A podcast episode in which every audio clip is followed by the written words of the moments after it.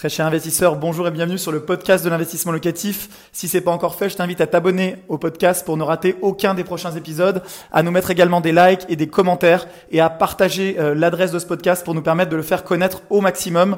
Place à l'épisode du jour, c'est parti. Je vais t'expliquer comment investir dans l'immobilier comme un pro. C'est une vidéo qui me tient à cœur parce que quand j'ai commencé à investir dans l'immobilier, on a commencé, nous on s'est lancé avec investissement locatif en 2012, donc c'était il y a de nombreuses années et on n'a pas été aidé. J'ai pas eu cette vidéo euh, que j'aurais voulu euh, peut-être avoir à l'époque. J'ai pas eu une vidéo récap qui me montrait euh, une espèce de carte de l'investisseur qui me permette eh bien d'appréhender les différentes problématiques, les différentes thématiques, les différents points auxquels eh bien j'aurais dû faire attention en tant qu'investisseur. Donc j'ai fait plein d'erreurs.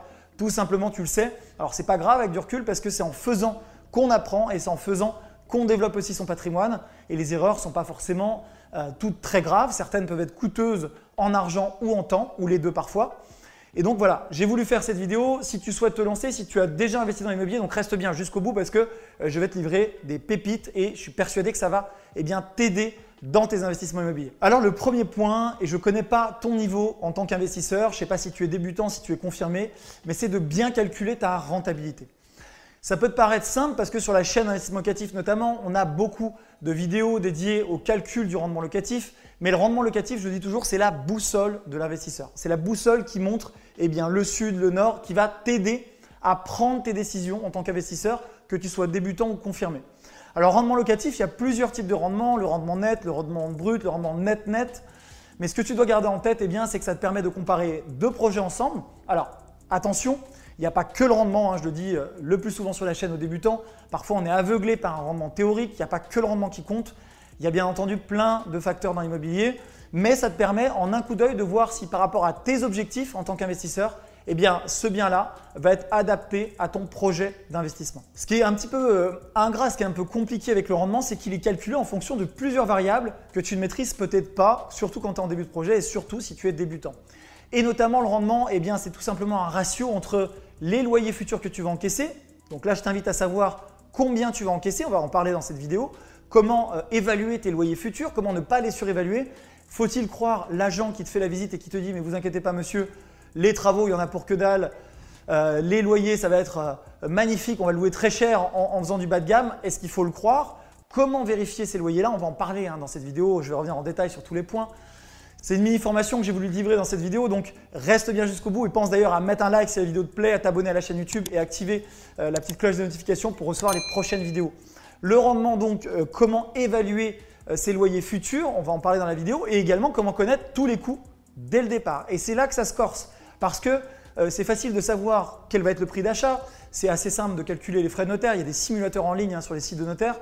Je t'invite à taper simulateur frais de notaire, tu vas très vite euh, savoir combien pour le prix d'achat du bien en fonction, si tu fais une hypothèque ou pas, bah, combien ça va te coûter en frais de notaire. Mais c'est plus compliqué d'évaluer euh, potentiellement des travaux, de l'ameublement, c'est plus compliqué d'évaluer des loyers futurs et donc de calculer un rendement réel. C'est aussi, et c'est un point qui est important à prendre en compte, plus compliqué d'évaluer une éventuelle vacance locative. Attention quand tu te lances dans le calcul de ton rendement locatif de ne pas être trop enthousiaste dans le calcul justement de cette vacance locative. Si tu es dans une zone qui est peut-être pas une zone tendue, si tu es à la campagne, es dans une zone qui peut être intéressante quand même, hein, euh, mais prends en compte le fait que peut-être les étudiants dans cette ville où la zone n'est pas tendue n'auront pas envie de conserver un loyer pendant trois mois d'été alors qu'ils n'ont plus cours. Pourquoi? Bah Parce que c'est peut-être plus simple pour eux de quitter le logement et tout simplement d'en trouver un nouveau à la rentrée si c'est facile d'en trouver. Donc c'est tous ces points-là qu'il faut que tu prennes en compte pour calculer ton rendement locatif qui est vraiment le premier indicateur, quand on a un investisseur, le premier indicateur en tout cas financier, euh, d'autres indicateurs sont importants, mais ils ne se matérialisent pas par le financier, notamment la situation du bien en numéro un, euh, l'état du bâti. Enfin, il y a plein de critères, mais ce critère-là, le rendement locatif, c'est le critère numéro un. Le point numéro 2, quand on veut investir dans l'immobilier comme un pro, et c'est ce que j'ai fait depuis le début, c'est, j'en parlais encore il y a quelques jours avec un ami et qui me disait, Manuel, je suis en train de faire cette acquisition. Je dis, bah, je suis très très content pour toi. Et là, on arrive à ce point-là, le point du crédit. Et il me dit ça, pourtant c'est quelqu'un qui, est un ami d'enfance hein, que je connais depuis très très longtemps, je te, salue Rémi si tu regardes la vidéo.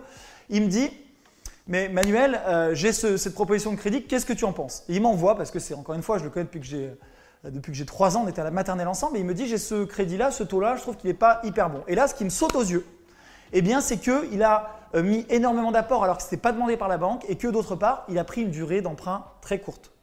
Donc je lui explique la logique de ce qu'est l'investissement immobilier. Je lui dis donc, Rémi, tu as 33 ans, donc tu as euh, possibilité d'étaler sur une durée longue. Tu achètes en plus pour ta résidence principale. Il investit pour sa résidence principale, ce qui n'est pas forcément la chose à faire, mais chacun fait ce qu'il veut. Mais là, je lui dis, le problème, c'est que tu vas venir me voir dans deux ans. Tu vas me dire, Manuel, j'ai fait ce projet-là, c'est super. Maintenant, je vais investir dans l'immobilier locatif. Parce que c'est sûr que ça va arriver. Je le sais. On se parle régulièrement, son business d'école, il est dans le bâtiment.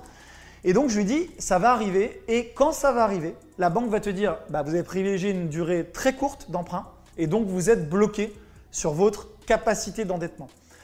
Le point que je voulais soulever avec toi pour investir dans l'immobilier comme un pro, encore une fois, et pour ne pas te bloquer pour le futur, pour pouvoir développer un patrimoine rentable, un patrimoine massif, eh bien, euh, c'est tout simplement d'étaler au maximum, surtout pendant cette période de taux bas. Alors, je sais, on n'arrête pas de dire que les taux remontent de 0,2, 0,3 les taux restent à un plancher historique. Ils sont peut-être un tout petit peu plus hauts qu'il y a trois mois. Est-ce que c'est important quand on des taux à 1%, 1.2, 1.3, 1.5 Ça reste très bas. Donc je lui ai dit, étale au max. En plus, tu achètes pour TRP, mets-le sur 25 ans et mets moins d'apport possible. Tu as du cash disponible? C'est très bien. Conserve-le, ça peut te servir pour ta famille, pour tes projets. il m'a répondu euh, quelque chose d'assez logique hein, pour des gens qui ne sont pas investisseurs immobiliers. Il m'a dit, Manuel, le cash aujourd'hui n'est pas rémunéré. Je le laisse sur des comptes euh, avec l'éventuelle inflation, je perds de l'argent. Je lui dis, mais tu as raison, tu perds de l'argent. Pourquoi ne pas utiliser ce cash pour peut-être un apport futur sur un autre projet immobilier? Pourquoi ne pas utiliser ce cash pour investir, pourquoi pas en bourse? Peut-être des opportunités, il y a peut-être des actions qui génèrent du rendement. En tout cas, tu n'as pas forcément intérêt à mobiliser énormément de cash, donc tu mets juste l'apport euh, que la banque te demande sur ce projet-là et pas plus. Et ça te permet de garder de l'apport pour sécuriser ta famille et surtout pour que demain, si tu souhaites faire un second, un troisième, un quatrième projet euh, d'investissement locatif, et ça arrive très vite, on se pique souvent au jeu, eh bien tu puisses dire à ton banquier, regardez, j'ai encore de l'épargne parce que je gère bien mes comptes.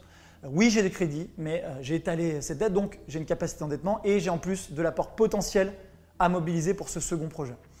Voilà, donc en 1, on l'a vu, ne pas négliger le rendement locatif qui peut être un indicateur hyper important. En 2, eh bien, investir avec l'argent des autres et en l'occurrence avec l'argent de la banque en étalant dans la durée, c'est valable tant que les taux sont bas, euh, et en mettant le moins d'apport possible. Ça ne veut pas dire mettre zéro apport, ça veut dire mettre l'apport nécessaire pour que la banque accepte de te suivre dans ton projet. En 3, eh c'est la fiscalité. Je vois trop souvent des erreurs, des gens qui, euh, je ne vais pas en reparler longuement, ce n'est pas le but de cette vidéo, mais qui font des mauvais choix avec de la location nue et qui se font saigner par les impôts, qui sont dégoûtés et qui viennent me voir et qui me disent Manuel, à la fin de l'année, euh, les impôts m'ont demandé tant, L'immobilier, franchement, c'est pas intéressant. Et même, d'ailleurs, je te plains parce que tu as 60 lots, ça doit être dur. Franchement, tu dois avoir du mal à boucler le fin de mois avec tout ce que les impôts te prennent. Je le vis très bien. Je ne paye aucun impôt direct, en tout cas aucun impôt sur le revenu, sur mes loyers, avec 60 lots. Pourquoi? Parce que j'ai des biens qui sont détenus à travers des SCI à l'IS, donc je paye dessus euh, de l'IS sur le résultat. Et ensuite, eh je ne distribue pas l'argent parce que j'utilise pour réinvestir à travers un système de holding, etc. D'autre part, j'ai euh, du LMNP réel ou LMP, ça va dépendre de ta situation. En l'occurrence, moi, LMNP, parce que mes revenus locatifs euh, au LMNP, donc j'en ai une partie, comme je te le disais, j'en ai une partie dans des sociétés, une autre partie en direct. Mes revenus locatifs en direct sont inférieurs à mes revenus de travail et donc je suis LMNP au réel. Donc voilà, donc grâce à ça, eh bien, ta fiscalité est maîtrisée. Ça va te permettre eh d'utiliser éventuellement le cash flow ou tout simplement d'utiliser l'argent qui rentre pour rembourser tes crédits et non pas euh, que ce soit une espèce de panier percé. Euh, on, prend toujours l'image du seau percé où tu remplis d'eau. Donc il euh, faut imaginer les loyers qui rentrent dans un seau, il y a des trous. Et les trous, en fait, c'est l'eau qui s'en va et qui s'en va vers les impôts. Donc c'est de la perte. Alors attention, je ne suis pas en train de te dire qu'il ne faut pas payer d'impôts. Je ne tiens pas de discours moralisateur sur l'impôt. L'impôt, je te rassure, l'État ne t'a pas oublié. Tu les payes quand tu achètes le bien sur les frais notaires, les fameux droits de mutation. Tu vas en payer à la suite de ça. Mais en tout cas, dans les premières années, le but en tant qu'investisseur, c'est d'essayer de décaler au maximum cet impôt sur tes revenus locatifs pour être en mesure de rembourser tes crédits et d'affecter l'argent qui rentre eh au développement de ton patrimoine immobilier. Le quatrième point, et c'est encore toujours des exemples que j'ai dans mon entourage, c'est de ne pas céder aux sirènes de la défiscalisation. Encore aujourd'hui, j'ai un ami qui m'a envoyé un truc sur du Girardin industriel. Alors, je te salue, euh, Anas, si tu, vois cette vidéo. Le Girardin industriel, ça peut euh, être intéressant, hein, peut-être pour d'autres. Personnellement, j'ai pas envie de le faire, un, parce qu'il y a un risque fiscal qui est assez élevé, il y a eu des redressements. Alors je sais ce que tu vas me dire. Euh, si tu es spécialiste du conseil en gestion de patrimoine, tu vas me répondre, tu vas me dire oui, mais ça dépend, il y a des sociétés qui font n'importe quoi, mais si tu passes avec un partenaire sérieux pour faire du jardin industriel, ça peut être intéressant. Personnellement, je ne dis pas que ça l'est pas, je l'ai jamais fait, donc je ne vais pas critiquer, mais on me l'a déconseillé. Mes conseillers euh, experts comptables, mes conseillers euh, fiscaux, j'ai rencontré des CGP qui m'ont dit les avantages et les inconvénients, j'ai arbitré et je me suis dit que ce n'était pas forcément intéressant. Et on a souvent essayé de me vendre des dispositifs immobiliers. Et là, c'est intéressant d'en parler, notamment le Pinel, par exemple, pour ne pas le citer. Alors, est-ce que ça veut dire que le Pinel, c'est pas intéressant? Ça ne veut pas dire ça. Il y a toujours des programmes qui sont meilleurs que d'autres, mais globalement, je te garantis que ça ne sera pas intéressant. C'est un fait. Pourquoi? On te donne une carotte fiscale, concrètement, on t'impose sur les revenus locatifs et, en revenus fonciers. Parce que quand tu fais du Pinel, tu n'es pas en SCILIS et tu n'es pas LMNP réel. Tu ne peux pas faire de location meublée en Pinel. Donc ça veut dire quoi? Tu achètes en Pinel, tu as ta carotte fiscale, ton petit avantage fiscal, qui peut être d'ailleurs important. Hein. Et de l'autre côté, l'État te dit, mais attendez monsieur, euh, il va falloir payer quand même vos impôts sur les revenus locatifs générés. Ça, on ne vous en fait pas cadeau. En fait, on te donne d'une main, on te reprend l'autre. Et par contre, tous les points négatifs autour du Pinel que tu as acheté souvent, il y a toujours l'exception, hein, euh, trop cher par rapport au marché parce que euh, le vendeur de programme neuf en Pinel, il sait très bien que tu es aveuglé par la carotte fiscale, donc il te met ça en avant tout le temps, il te dit mais la carotte fiscale, la carotte fiscale, la carotte fiscale. Et au final, eh bien, tu signes un truc plus parfois pour l'avantage fiscal que pour le bien en lui-même. Après, il y a plein d'autres désavantages. Mais en tout cas, moi, je trouve ça pas très intéressant. À l'époque, j'avais fait un rendez-vous mystère avec une boîte parisienne qui fait du Pinel, à titre perso, pour ma culture immobilière. Et je vais euh, te dire la vérité, je les avais trouvés exceptionnels. À côté, je pense qu'on est des très mauvais vendeurs chez Investissement Locatif. Alors, on a des très bons produits, c'est ce que je pense, mais ils vendent mieux que nous. Parce qu'en Pinel, tout est dans le marketing. J'étais arrivé euh, dans des bureaux de malades à Madeleine, donc des bureaux haussmanniens, tout était impeccable, incroyable. Euh, j'avais un, conseiller qui était juste incroyable, un costard magnifique, comme dans les films américains. les cheveux gominés en arrière, le sourire bright, les dents blanchies, c'était vraiment, je, je n'en rajoute pas, c'était incroyable le smile. Et donc là, je fais le rendez-vous. Il était exceptionnel. J'ai rarement, enfin, dans ma vie, je pense que c'est peut-être le meilleur vendeur que j'ai jamais rencontré, toutes catégories confondues. C'était juste incroyable. Et donc là, il me fait sa déballe pendant 40 euh, minutes, je pense. Avec le smile, il était au top, impactant, il mettait sur les arguments. Et pourtant, tu sais que j'ai une petite expérience immobilière. Et donc, moi, j'ai essayé d'aller droit au but. Je lui ai dit, écoutez, je ne lui avais pas dit ce que je faisais, mais je lui ai dit, écoutez, je connais déjà le, dispositif Pinel. Est-ce que je peux voir des programmes pour me faire une idée sur le programme en lui-même? Et là, la réponse était magnifique. Parce qu'en fait, tout est scripté. Sur le premier rendez-vous, il n'y a pas de programme. Donc là, ce qu'il m'a dit, il m'a dit, Monsieur Ravier, on se calme. Aujourd'hui, je suis là pour vous parler de votre avantage d'impôt, le fameux, et pour que vous compreniez bien le dispositif. Et ne vous inquiétez pas, on se revoit dans 7 jours. Et dans 7 jours, là, je vous montrerai le programme. Je n'ai pas fait le deuxième rendez-vous, mais en fait, la logique, c'est toujours la même. C'est-à-dire que la première fois, il vous aveugle. Euh, mais encore une fois, je ne leur jette pas la pierre, chacun est libre de souscrire ou pas. Hein. Mais si tu as déjà fait un rendez-vous Pinel, tu sais que c'est comme ça. C'est soit en deux rendez-vous, soit en trois rendez-vous, et c'est les meilleurs vendeurs du monde pour moi. Si c'est un bon vendeur de Pinel, encore une fois. Donc, euh, premier rendez-vous, il t'aveugle, il te fait tous les schémas, il te montre comment tu vas économiser de l'argent, et donc il enlève une douleur. Et ça, c'est hyper important. Toute personne essaye de s'enlever une douleur. Et la douleur de l'impôt, quand tu payes 1500, 3000, 4000, 10 000, il n'y a pas de limite avec l'impôt sur le revenu, tu le sais bah, tu as une douleur très forte parce que ça te fait mal à la fin de l'année. Alors maintenant, c'est euh, euh, mensualisé, mais tu vois la, douleur, tu dois sortir de ta poche pour donner à l'État. Et c'est dur. C'est dur surtout quand tu es dans des tranches hautes et ils jouent là-dessus. Donc ils te disent, moi ce que je vous propose, c'est ça vous embête de payer des impôts. Ah bah oui, même si euh, j'aime bien contribuer, là c'est trop. On est d'accord que les impôts pour les gens comme vous, Monsieur Ravier, sont trop élevés. Même si on aime contribuer. Oui, bien sûr, ils sont trop élevés. Eh bien moi j'ai la solution et en plus, je vous fais investir dans l'immobilier, ça vous demandera qu'un petit effort de quelques centaines d'euros mensuels. Voilà comment ils vous le vendent. Donc voilà, donc si tu as déjà fait ce type de rendez-vous, tu sais qu'ils sont exceptionnels, ne te laisse pas influencer et garde en tête le concret. Un, tu vas payer des impôts sur tes revenus fonciers, donc en fait ce qu'on te donne, on te le reprend. Deux, souvent les programmes eh bien, sont mal situés dans la ville, souvent en périphérie, là où les constructeurs trouvent des terrains, tout simplement.